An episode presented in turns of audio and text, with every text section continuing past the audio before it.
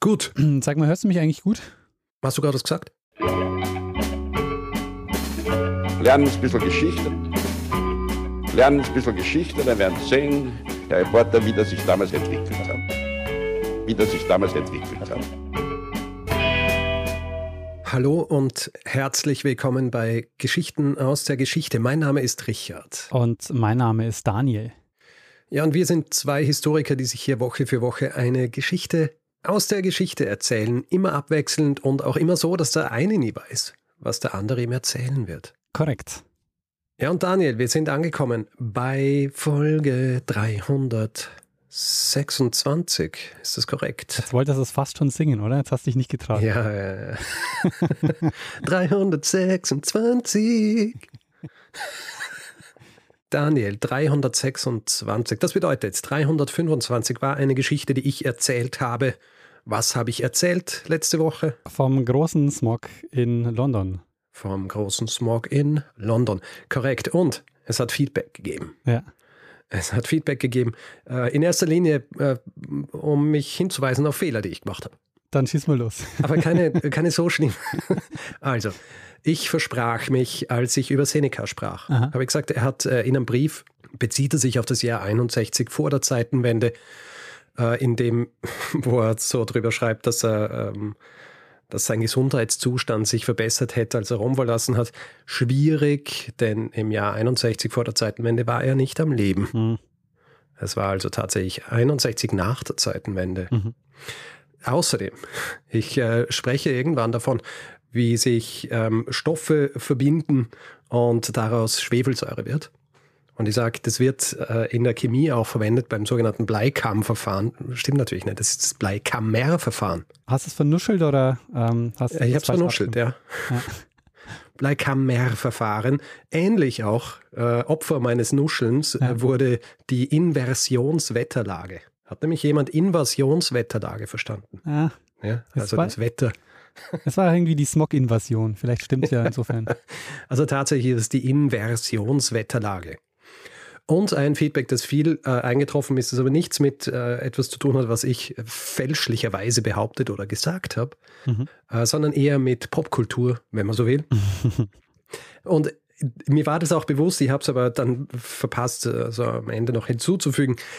Der große Smog von 1952, der wird auch thematisiert in Episode 4 der ersten Staffel der berühmten Sendung The Crown Ah, sehr gut. über Queen Elizabeth II. Mhm. Ja. Hätte man eigentlich in dem Moment, in dem ich in der Folge Queen Elizabeth I.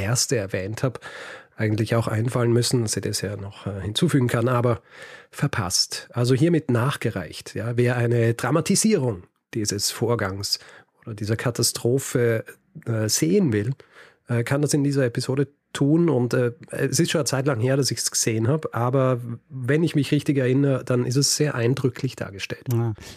Das ist das Jahr ihrer Thronbesteigung, oder? 52? Mhm. Ist auch ein guter Start. Äh, nicht so gut, aber man kann sagen, da kann es eigentlich nur noch besser werden. Ja, das stimmt. Eine Sache, auf die sollten wir noch hinweisen, Richard. Wir sind ausverkauft. Oh ja, wir sind ausverkauft. Das ist korrekt. Wir sind echt überwältigt von dem ganzen Feedback, das kam und natürlich auch, dass äh, die Tickets so schnell weg waren. Was mich persönlich total überrascht hat, und dich wahrscheinlich auch, Richard. Schon? Mir tut's natürlich, also ich freue mich natürlich wahnsinnig, aber mir tut es natürlich auch leid äh, um die Leute, die jetzt sagen, ach, wir hätten aber auch sehr gerne Tickets. Wir haben aber erstmal eine schlechte Nachricht. Es sind nämlich keine weiteren Termine geplant. Erstmal, wir wollten das Ganze jetzt mal als Testlauf nutzen und einfach mal gucken, wie die Bühne so für uns ist oder wie, wie wir das so, wie wir so performen, weil vielleicht langweilen wir euch auch wahnsinnig. Du hast jetzt eine schlechte Nachricht äh, noch einmal ergänzt um eine weitere schlechte Nachricht. Naja. Wann kommt die gute? Die gute Nachricht ist, wenn es gut läuft, dann ähm, wird es bestimmt in naher Zukunft irgendwann mal noch weitere Termine geben, aber momentan stehen die noch nicht fest. Ja. Immerhin, dann gibt es gleich die, die Stadiontour, oder? dann sind es nicht 300 Tickets pro Venue, sondern 3000. ja. mal, mal sehen, Dann, spiele ich auch Gitarre. Und Klarinette natürlich. Schauen wir mal. gleichzeitig. Ja, Klarinette ist eher was für die kleineren Venues und die, und die Gitarre dann. Die Stromgitarre dann für die, für die Stadiontour. Ja, sehr gut.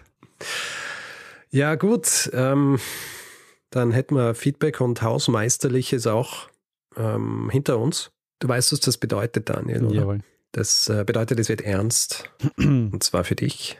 Denn ich erwarte mir von dir eine Geschichte. Und zwar erwarte ich mir eine Weihnachtsgeschichte. Gibt es eine Weihnachtsgeschichte? Äh, ähm, ich sag mal so, wir starten mit einem Weihnachtsbezug. Mit einem Weihnachtswunder. Ja, ja, es, es wird kein Wunder, du wirst gleich, du wirst es gleich hören. Okay.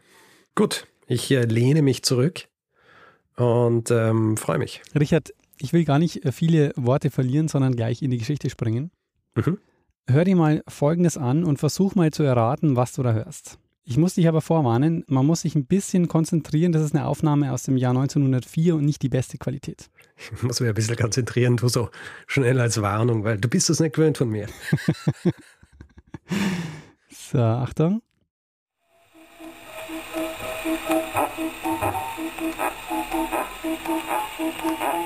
Le fait de ma belle-mère. Le fait de Masson.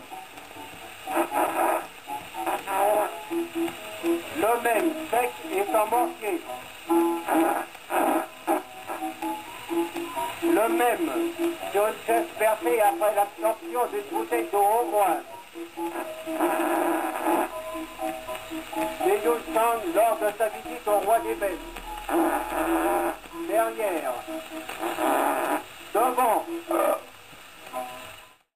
Puh. Richard, hast du eine Ahnung, was du da gehört hast? Also, es war Französisch, oder? Ja. Gut. Das ist alles. Diese Zwischentöne, die da zu hören waren. Aha. Was glaubst du, was waren das für Geräusche? Tröten. ja, es war eine Art von Tröte, das stimmt. Richard, das ja. war eine Aufnahme von Joseph Pujol, einem der bekanntesten Kunstfurzer. Schau an. Äh, der als Le Petoman in die Geschichte einging, auch als Fartomaniac äh, bezeichnet wurde. Okay.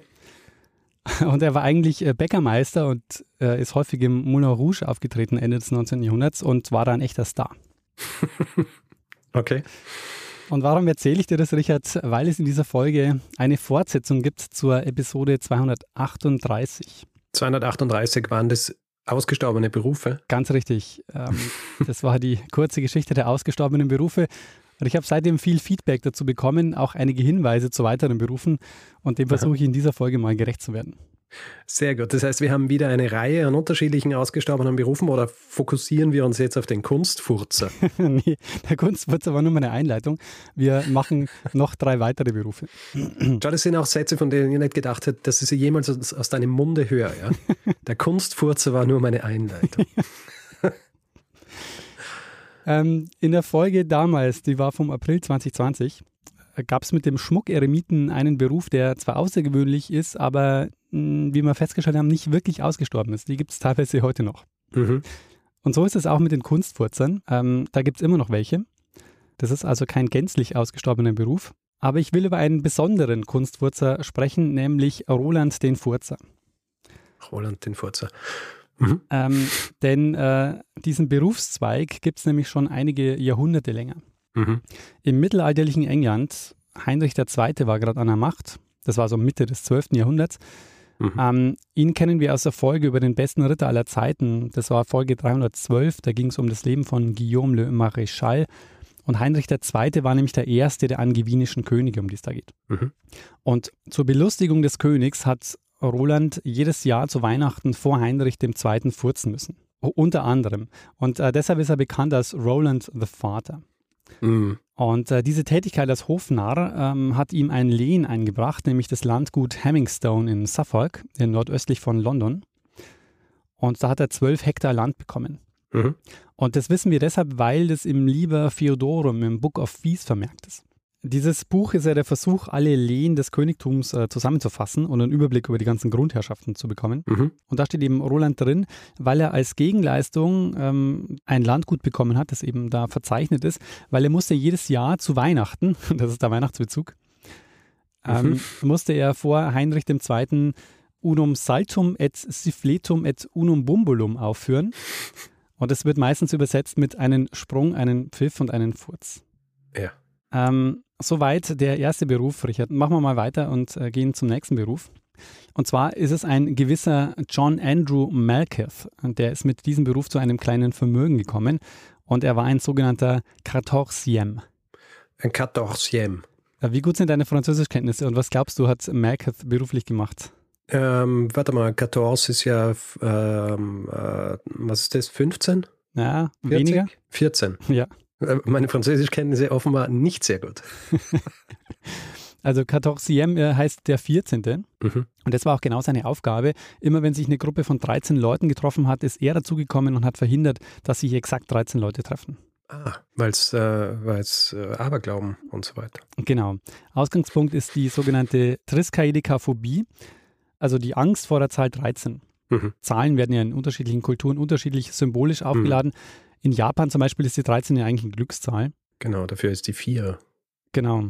Diese Quatorzième-Geschichte wird häufig so am, am Freitag, den 13. Äh, rausgekramt äh, in, in Medienberichten. Mhm. Äh, geht zurück auf eine Quelle, die immer wieder zitiert wird. Ähm, weil woher wissen wir von John Andrew Marketh, dass er das gemacht hat? Und zwar der Grund ist, es stand in der Zeitung und zwar in den wöchentlichen Anzeigen für das Fürstentum Ratzeburg in der Ausgabe 51 im Jahr 1869. Okay. Und da heißt es, ich zitiere mal, ein Londoner Blatt meldet den Tod eines Mannes, der seines eigentümlichen Erwerbszweiges wegen einer flüchtigen Erwähnung verdient. John Andrew Malketh, dies ist sein Name, hat ein Vermögen von 20.000 Pfund Sterling hinterlassen, was er dadurch verdiente, dass er während 35 Jahren den 14. an der Tafel spielte. Dieser Gentleman, stets sorgfältig gekleidet, stellte sich um die Stunde der verschiedenen Mahlzeiten des Tages in denjenigen Häusern vor, wo, wie er wusste, offene Tafeln gehalten wurde. Er fragte an, ob man seine bedürfe, das heißt, ob 13 am Tisch säßen und man einen 14. wünsche. Lautete die Antwort ablehnend, so entfernte er sich würdevoll, nahm man jedoch sein Anerbieten an, so trat Malketh in das Speisezimmer, machte eine grüßende Kopfbewegung gegen den Herrn vom Hause, nahm Platz bei Tisch und aß ruhig. ja, so geht's halt hin. Also er hat dann ähm, eben Geld bekommen dafür, dass er dann beim Essen teilgenommen hat. Und dann heißt es, 35 Jahre hindurch hatte Malketh dieses Amt mit Eifer versehen, nie hat er Anlass zu Klagen gegeben. An einem und demselben Tage hat er oft zwei oder dreimal gefrühstückt, reichlich diniert und an einem Supper teilgenommen. Ursprünglich war er Buchbindergeselle. Er hatte angenehme Manieren und arbeitete in der Nähe eines Bankiers. Dort bediente man sich seiner zwei oder dreimal, um der Zahl 13 bei Tisch zu entgehen. Seit dieser Zeit gab er die Buchbinderei auf und widmete sich ganz dieser Spezialität. Richard, wäre das ein Beruf für dich? Ähm, prinzipiell, ja, wenn ich sonst nichts zu tun habe. Aber ähm, ich meine, die so jeden Tag mehrere Male äh, Frühstück oder Mittag oder Abendessen oder sonst was zu sich zu nehmen, äh, gratis und dazu auch noch bezahlt zu werden. Naja. Also er, ich nehme an, er hat dazu auch noch äh, Geld gekriegt, oder? Ja, genau. Ja, Ansonsten hätte er sich nicht sein, äh, seine 20.000 Pfund zusammen sparen können. Ja. Weil, ähm, ich meine, wenn es dann noch günstig wohnst, dann musst du nie ums Essen kümmern. Ja, Also ja, prinzipiell klingt gut. ja. Was ich mich natürlich frage hier ist, hat er, ist das was, das er den Leuten quasi vermittelt hat? Es ist nötig, dass hier ein 14. sitzt oder war der Aberglaube so verbreitet, dass die Leute tatsächlich äh, so ein bisschen sich gedacht haben, ah, schön, wir sind 13 Leute, was ist jetzt äh, ist sicher ungünstig. Und dann zufälligerweise klopft er an der Tür und sagt, ah, hallo, braucht ihr einen 14.? Äh, so habe ich schon verstanden, dass er aktiv auf der Suche war nach Gesellschaften, die ihn eventuell brauchen könnten. Okay, also war es wahrscheinlich auch so ein bisschen, äh, weil das ist der einzige, von dem wir wissen, oder? Ähm, da kommen wir gleich dazu. Ich habe natürlich noch Ah. ein bisschen weiter recherchiert, ob es diesen Beruf tatsächlich gab oder ob es nicht einfach nur eine Zeitungsente ist, die in dieser ja. Ratzeburger Zeitung stand. Oder halt so ein bisschen sein Gag, oder? Genau, ja. Oder er geht so durch und ah ja, da ist der 14. Komm, ist lustig. Ja, genau. So in die Richtung. Ich habe den Namen äh, nämlich durch einige Zeitschriften, Datenbanken gejagt und habe nämlich nichts gefunden. Also das könnte auch tatsächlich Mhm. einfach eine Falschmeldung sein, die da damals in der Zeitung stand, Interessant. auf die sich da berufen wird. Und ähm, zu Quatorzième hingegen findet sich schon so der ein oder andere Hinweis in der zweiten Hälfte des 19. Jahrhunderts. Also da habe ich einige Beiträge gefunden zu dem Merketh selber, nur diesen Eintrag in der Ratzeburger Zeitung. Der Quatorzième wird zum Beispiel erwähnt von Georg Simmel, dem Philosophen und Soziologen. Mhm. Der hat um 1900 einen Text geschrieben, wo er sich über die Großstadt Gedanken macht und über Arbeitsteilung. Und der Quatorzième ist da ein Beispiel für ihn. Mhm. Ähm, er schreibt da, Die Städte sind zunächst die Sitze der höchsten wirtschaftlichen Arbeitsteilung. Sie erzeugen darin so extreme Erscheinungen wie in Paris den einträglichen Beruf des Quatorzième. Personen durchschildern ihren Wohnungen kenntlich, die sich zur Dinnerstunde in angemessenem Kostüm bereithalten, um schnell herangeholt zu werden, wo sich in einer Gesellschaft 13 am Tisch befinden. Lustig. Das ist ja äh, auch wieder Adam Smith, der ja also die Arbeitsteilung als die die Zukunft gesehen hat, aber auch so ein bisschen Angst gehabt hat davor, dass die Arbeitsteilung auch dafür sorgt, dass die Leute dann Dinge machen, die sie nicht wahnsinnig erfüllen. Ja. Aber den, äh, den von dir angesprochenen 14 hat es ja offenbar erfüllt, wenn er es 35 Jahre lang gemacht hat. Also hat ihm vielleicht sogar auch tatsächlich ein kleines ähm, Vermögen eingebracht und immer gutes Essen. Sehr gut. Wobei ich mir natürlich jetzt bei diesem Beruf tatsächlich ähm, auch jetzt, wenn Simmel ihn erwähnt, nicht wirklich sicher bin, ob das jetzt so so besonders häufig vorkam und ob da wirklich hm. viele Leute ihr Leben damit bestritten haben, das kann ich mir fast nicht vorstellen. Ja, es ist halt, es ist halt schwierig, sich da einen Namen zu machen, denke ich nicht. Ja. Also du, weil grundsätzlich die Skills, die du brauchst dafür, sind ja relativ überschaubar. Du musst essen können und du musst dich äh, gut kleiden können und wahrscheinlich einfach ruhig sein können. Ja, ruhig sein, gute Manieren haben, ja. Mhm. Aber wahrscheinlich, äh, ich glaube, der Aberglaube ist wahrscheinlich heutzutage nicht mehr so ausgeprägt, dass, äh, dass die Leute dann wirklich ihr Geld dafür ausgeben, sich jemanden hinsetzen zu lassen. Ähm, Richard, ich habe noch einen Beruf, von dem ich dir gerne erzählen würde. Bitte. Und zwar geht es da um Zeit. Ah, wieder mal Zeit. Wir wissen ja inzwischen, dass du ein großer Uhrenfreund bist. Ja. Und auch meist eine am Handgelenk trägst. Korrekt. Und in der letzten Folge über ausgestorbene Berufe ging es um eine Familie, die die korrekte Uhrzeit verkauft hat. Ja. Äh, heute geht es um einen anderen Beruf, der auch mit der Zeit zu tun hat.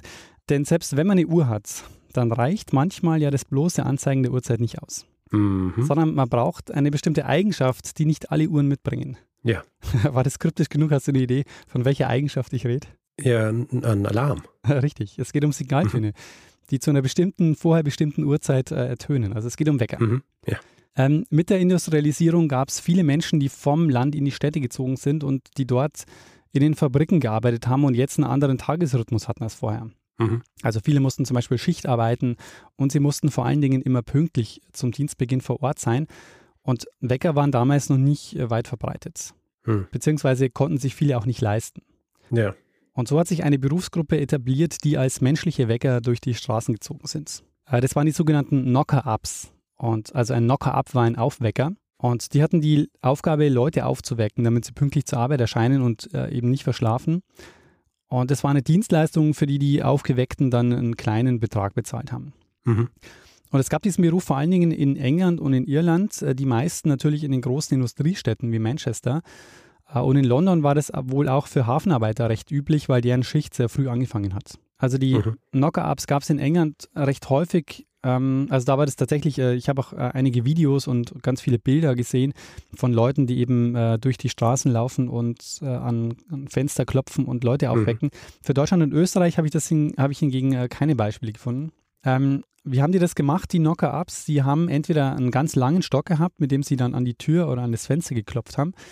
Die Stöcke waren so äh, einige Meter lang, weil ja nicht alle im Erdgeschoss gewohnt haben.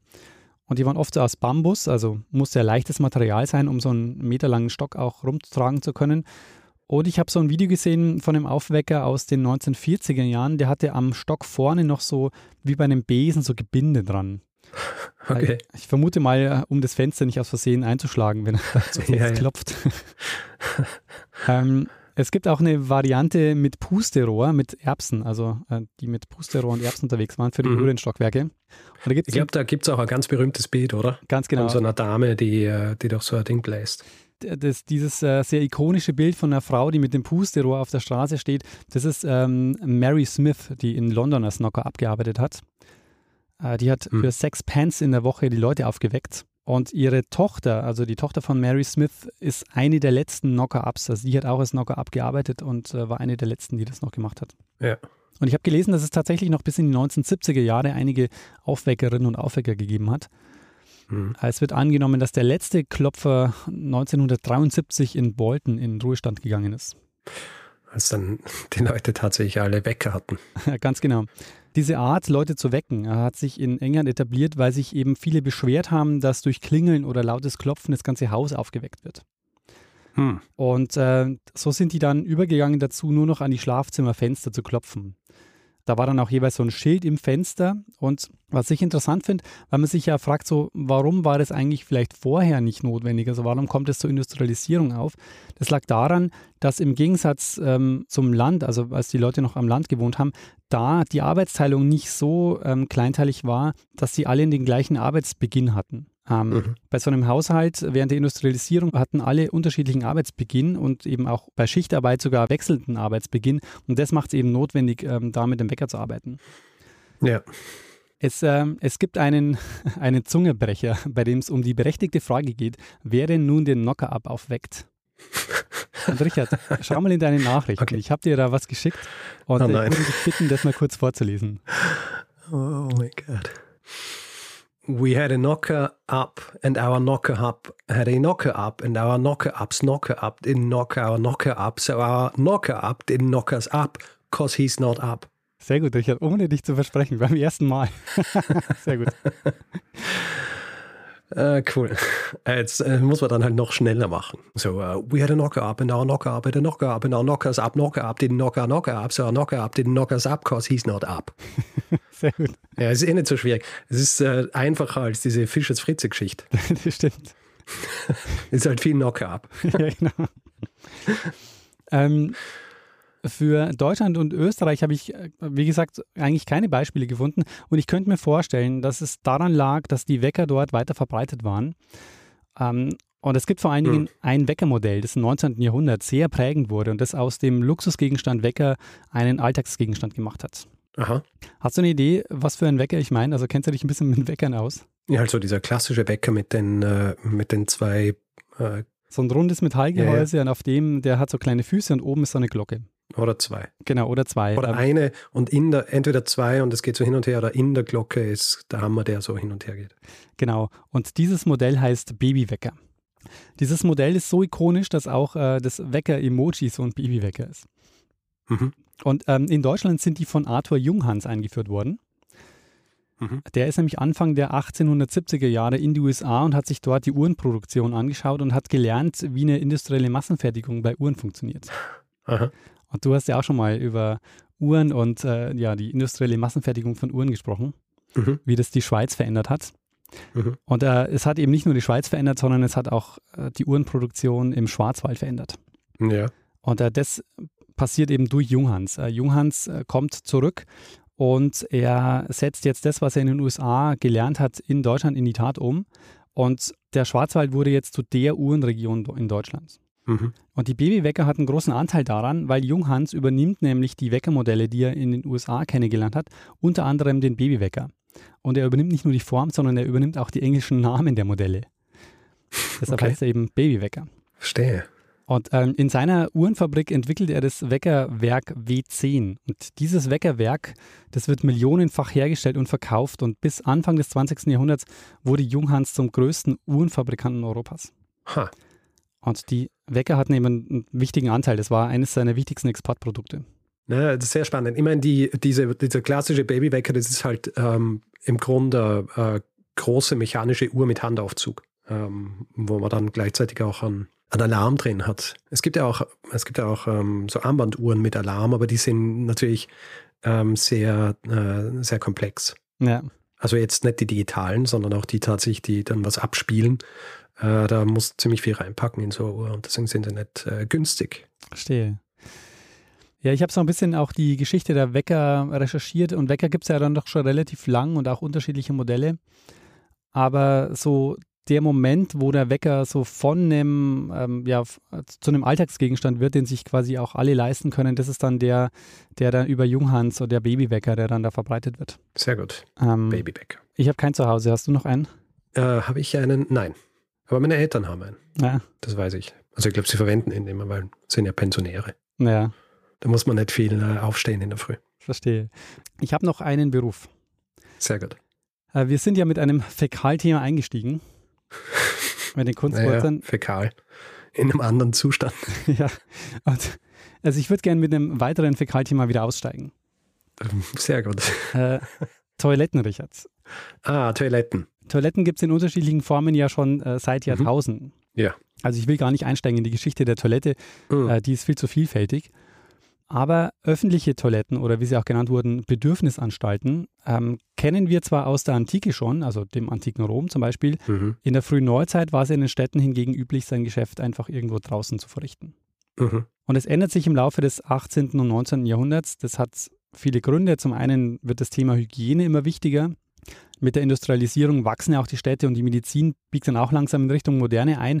Dementsprechend werden auch Forderungen für Hygienemaßnahmen immer lauter und dazu zählen dann eben auch öffentliche Toiletten. Und es wird auch der Zusammenhang ja, immer öfter erkannt zwischen Krankheitsausbrüchen und Hygiene.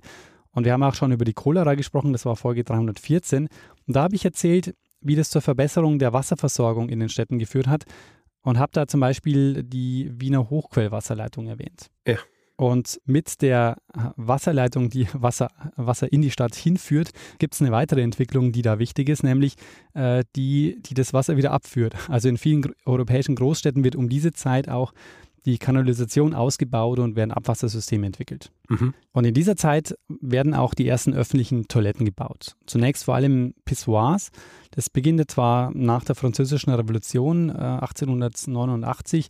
In der ersten Hälfte des 19. Jahrhunderts erstmal recht vereinzelt. In London zum Beispiel gibt es die erste öffentliche Toilette um 1850 rum.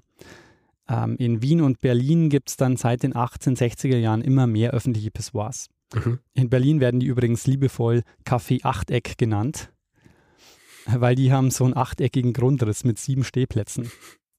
Okay. Äh, deshalb nur sieben und acht Ecken, weil eine Ecke frei bleibt, weil das der Eingang ist. Ja. ähm, äh, ein paar davon gibt es immer noch im Stadtbild, äh, die sind erhalten geblieben. Und äh, es gibt auch eine andere Bezeichnung äh, dafür, und zwar Café Wellblech. Mhm. Und interessant ist, das kennen wir heutzutage auch, zum Beispiel von Raststationen, dass der Toilettengang ja auch ein Geschäftsfeld ist. Ja. Und in Wien ist es der Unternehmer Wilhelm Beetz, der der Stadt in den 1880er Jahren das Angebot unterbreitet hat, sogenannte Bedürfnisanstalten für Menschen beiderlei Geschlechts zu errichten und zu betreiben Mhm. nach dem Vorbild der Berliner Bedürfnisanstalten. Und 1883 hat er dann tatsächlich den Zuschlag bekommen von der Stadt Wien und er hat ein recht einträgliches Geschäft daraus gemacht. Ende 1903 hatte Beetz 93 Pissoirs und 58 Bedürfnisanstalten in Wien in Betrieb und 1904 hat er dann die erste unterirdische Bedürfnisanstalt am Graben fertiggestellt. Wie in Berlin ist es auch in Wien so, dass viele dieser Bedürfnisanstalten äh, noch erhalten sind. Also dass die auch, äh, weiß nicht, ob die unter Denkmalschutz stehen, aber dass die eben auch noch ähm, saniert wurden und dass man die erhalten hat. Mhm. Ähm, die Firma Beetz gibt es übrigens immer noch. Äh, bekannt geworden ist Beetz nämlich dann vor allem durch die Erfindung des Urinals ohne Wasserspülung, Oh ja. äh, durch ein Mineralöl, das er Urinol genannt hat. Aha, Und er hat damit sozusagen die Vorform des Trockenurinals erfunden. verstehe. Und damit haben die Toiletten, die er, die er betrieben hat äh, in ganz Wien, äh, damit haben die nicht nur weniger Wasser verbraucht, sondern die waren auch weniger anfällig. Also zum Beispiel im Winter sind die dann nicht eingefroren. Ja, lustig. Weil ich kann mich erinnern, dass sie ja in der Uni Wien haben sie ja in den 2000ern umgestellt auf äh, diese wasserlosen äh, Urinale. Ja, genau. Und ich kann mich erinnern, dass du da mal getwittert hast, wie, wie doof du das findest. äh, ich bin mir nicht sicher, ob das mein Wortlaut war. Ich glaube, ich habe nur, äh, die sollten ja so nach dem Prinzip funktionieren, dass dadurch das, äh, also dass die Geruchentwicklung auch andere ist, Ja. weil, äh, weil du nicht, ich weiß nicht, wie es funktionieren soll, aber das ist im Grund, und das hat halt nicht funktioniert, zumindest in diesen Versionen, die da in der Frühzeit in der Uni Wien installiert worden sind. Aber ich war jetzt schon so lange nicht mehr an der Uni, deswegen kann ich nicht sagen, ob sich das gebessert hat, Ja, aber wahrscheinlich. ja gehen wir mal davon aus, ich kann es auch nicht sagen. Ähm, ich hatte ja gehofft, dass ich bei Thomas von den Wien-Fakten fündig werde zu dem Thema. Mhm. Aber soweit ich gesehen habe, hat er dazu noch nichts gemacht. Also, Ha, schau an. also wenn du das hörst, Thomas, ähm, Beets und öffentliche Bedürfnisanstalten wäre noch ein Thema. Sehr gut. Es hat ja jedenfalls äh, vier beziehungsweise zwei Kronen gekostet, äh, die Toiletten zu benutzen. Ähm, die öffentlichen Toiletten haben im Laufe der Jahre dann natürlich an Bedeutung verloren, weil immer mehr Privatwohnungen dann mit, einem, mit einer Toilette ausgestattet wurden. Hm. Das heißt, äh, das waren dann eben Toiletten mit Wasserspülung, die dann auch an die Kanalisation angeschlossen wurden. Mhm. Aber du sagst natürlich zu Recht, Moment mal, es geht ja hier um ausgestorbene Berufe. Wo ist denn jetzt hier der Beruf? Naja, so öffentliche Toilettenbetreiber. Na, das äh, war tatsächlich nicht gemeint. Äh, Es Okay. war jetzt wirklich eine lange Einleitung für die Frage, was machst du, Richard, wenn du aufs Klo musst, es inzwischen üblich ist, eine öffentliche Toilette zu benutzen, aber keine in der Nähe ist? Oh, eine gute Frage. Dann äh, frage ich jemanden. Entschuldigung, wo ist hier eine öffentliche Toilette? Ja, ähm, der erste Teil war richtig, du fragst jemanden, aber du fragst Mhm. nicht nach der nächsten öffentlichen Toilette, sondern du fragst einen Abtrittanbieter oder eine Abtrittanbieterin, ob du mal auf die Toilette könntest. Okay. Und die Abtrittanbieter, die sind mit zwei Eimern rumgelaufen und einem großen Mantel. Und die haben dann den Mantel über einen geworfen und da konnte man dann in einen der Eimer sein Geschäft verrichten gegen ein kleines Entgelt. Hast du das jetzt erfunden? Nee, es ist tatsächlich so, diese Abtrittanbieter und Abtrittanbieterinnen, die äh, gab es in einigen Städten so Ende des 18. und Anfang des 19. Jahrhunderts.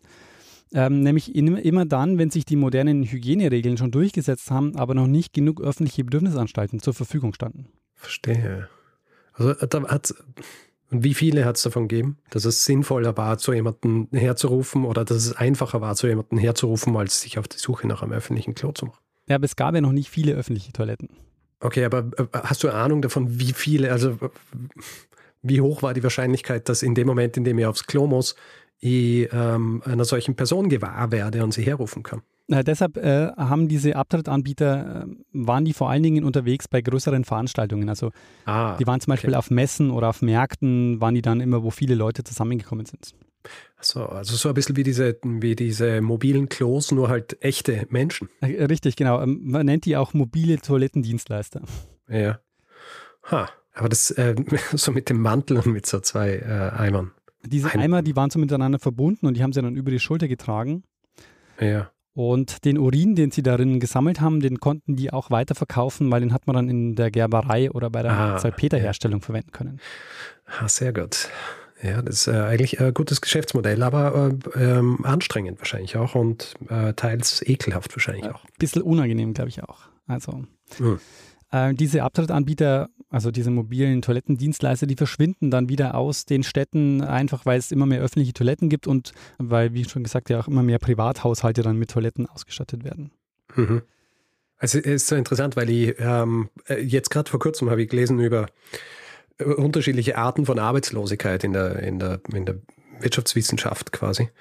Und die Tatsache, dass die dann, also dass die dann quasi ihren Job verlieren als die Abtrittsanbieter, äh, das fällt dann so unter den äh, unter die Art des äh, der strukturellen Arbeitslosigkeit beziehungsweise technologische Arbeitslosigkeit, weil sich halt die Technologie so ändert beziehungsweise die Strukturen so ändern, dass dann äh, dieser Job einfach nicht mehr existiert. Ja, genau. Aber sich erstmal die Strukturen so hingehend ändern, also ähm, zunächst mal war es quasi dann nicht mehr schicklich, äh, hinter den Busch zu gehen. Mhm. Ähm, das muss sich erst ändern und dann gibt es äh, den Bedarf und dann gibt es ihn aber kurze Ja. Zeit später schon wieder nicht mehr. Ja. Es, äh, ja, ist interessant. Sehr. Ja, Richard, und das war mein zweiter Teil äh, der Geschichte über ausgestorbene und außergewöhnliche Berufe. Sehr gut. Äh, mit einem gewissen Fäkalfokus, Oh ja, das muss ich stimmt. sagen. Der war aber nicht Ja. geplant, der hat sich ergeben, Der, der hat sich so ergeben. weil ich den Es- Bezug zu Weihnachten haben wollte. Weihnachten und das war der, der Tag, an dem Roland äh, der Furzer auftreten musste. Ja gut, aber alle ja, müssen jetzt an Weihnachten wahrscheinlich immer an äh, Furzen und an Abtritt denken, Ja. die das gehört haben. Also ich kann mir vorstellen, dass es an Weihnachten wahrscheinlich äh, ein bisschen Thema sein wird bei Leuten, die sich das angehört haben. Übrigens, hast du gehört das? Vielleicht machen manche das ja auch nach, was Roland der Furzer gemacht hat an Weihnachten. Oh ja, also Videos gerne Sprung an und Office. äh, an Furz und. Hast du gerade Leute aufgefordert, dass sie Videos davon machen und an uns schicken? Oh nein.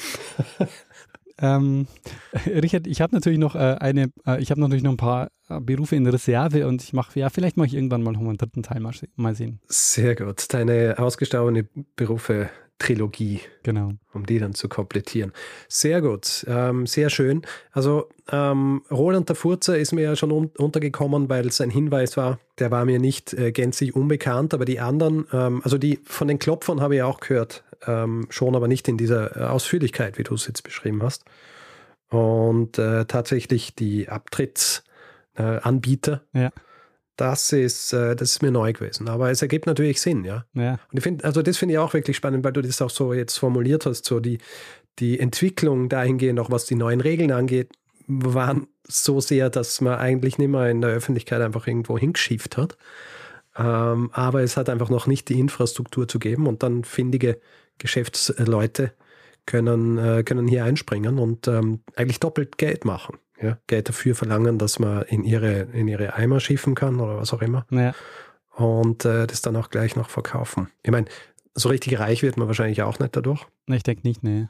Ja, ich meine, das Marktsegment ist wahrscheinlich äh, überschaubar gewesen, weil du, ähm, weil es wahrscheinlich genug gegeben hat, die sich nicht geschert haben um die neuen Regelungen und so weiter. Und dann hat es solche gegeben, die, die haben sich geschert drum, aber waren noch nicht, haben keinen Status gehabt, dass sie ihr eigenes Klo gehabt haben. Also, ähm, ja. Also ich stelle es mal ein bisschen so vor, wie ähm, du warst ja bestimmt auch als Jugendliche öfter mal auf so einem Festival. Ja. Und die waren ja auch auf Märkten unterwegs. Und ich stelle mir das so vor, so Ansammlungen wie bei einem Festival, aber es gibt keine Dixie-Klos. Und dann ist man wahrscheinlich äh, froh um, um solche mobilen Ja, ja. Abtrittanbieter. Absolut. Genau. Ich Ähm, nehme an, du hast jetzt eine ganze äh, Liste an Leuten, die dir Hinweise geschickt haben, weil es ja so viele unterschiedliche sind, oder? Ich hoffe, ich vergesse niemanden, aber ich habe äh, einige Hinweisgeberinnen und Hinweisgeber.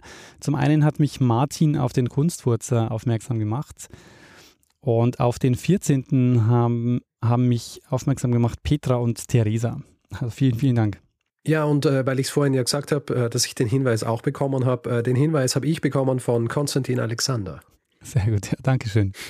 Gut, Daniel, nachdem wir ja quasi schon zwischendiskutiert haben, ja. das ist immer das Interessante bei diesen äh, ähm, Segmentfolgen. Da kann man auch so dazwischen ein bisschen diskutieren. Und das ist gut, weil sonst entfällt mir äh, der Großteil. Ja. Sehr gut. Ja gut, ähm, hast du dem Ganzen noch etwas hinzuzufügen, außer natürlich der, die vielen weiteren, die du auf Lager hast und in der dritte Folge packst? Nee, soweit, äh, soweit nicht. Ich hoffe, du bist zufrieden mit der Auswahl und äh, dann würde ich sagen, Sehr und inspiriert natürlich. sehr gut. Dann würde ich sagen, äh, gehen wir weiter und machen, gehen wir weiter zum nächsten Teil dieses Podcasts. Gut, Feedback-Hinweis-Blog. Wer Feedback geben will zu dieser Folge oder zu anderen, kann das per E-Mail machen. Feedback.geschichte.fm kann es direkt auf unserer Website machen. Das ist, das ist geschichte.fm.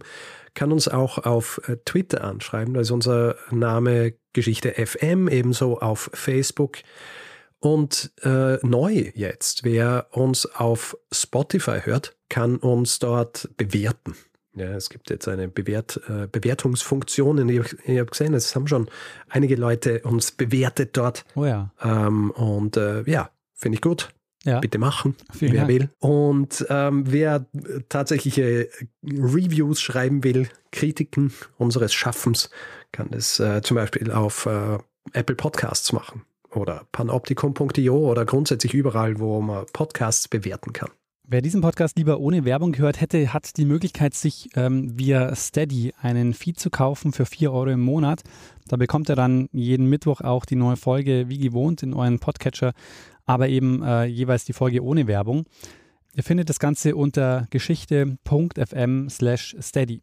Wir bedanken uns in dieser Woche bei Thekla, Ann-Christine, Carola, Volker, Niklas, Matthias, Lorenz, Christoph, Eva, Florian, Bernd, Lisa, Autari, Marco, Victoria, Daniel, Franziska, Mike, Christian, Tobias, Sönke, Lena, Elisabeth, Stefanie, André, Kai, Silat, Achim, Simon, Lisa, Marlon, Sammy, Christian, Ina, Sandra, Jenny, Tobias, Achim, Frederik, Jasmin, Matthias, Michael, Bernhard, Hajo, Birgitta, Florian, Barbara, John, Volker, Gregor, Maximilian, Diane, Philipp und Ralf. Vielen, vielen Dank für eure Unterstützung.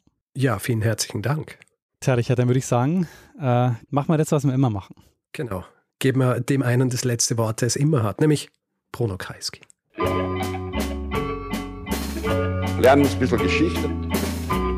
Lernen ein bisschen Geschichte, dann werden Sie sehen, der Reporter, wie das sich damals entwickelt hat. Wie das sich damals entwickelt hat. Das Snoosen ist ja nur quasi, wenn du aufstehen musst, aber dann gibt es dann auch diese Zeit, dass du noch ein bisschen snoosen kannst, aber eigentlich ist es ja auch nur Folter.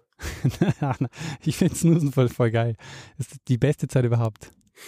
Das heißt, wenn du aufwachst und dann so, ah, jetzt habe ich noch eine Viertelstunde. Genau. Ja, Beste Zeit des Tages. das ist ein bisschen Selbstbetrug dann. Findest du? Ja.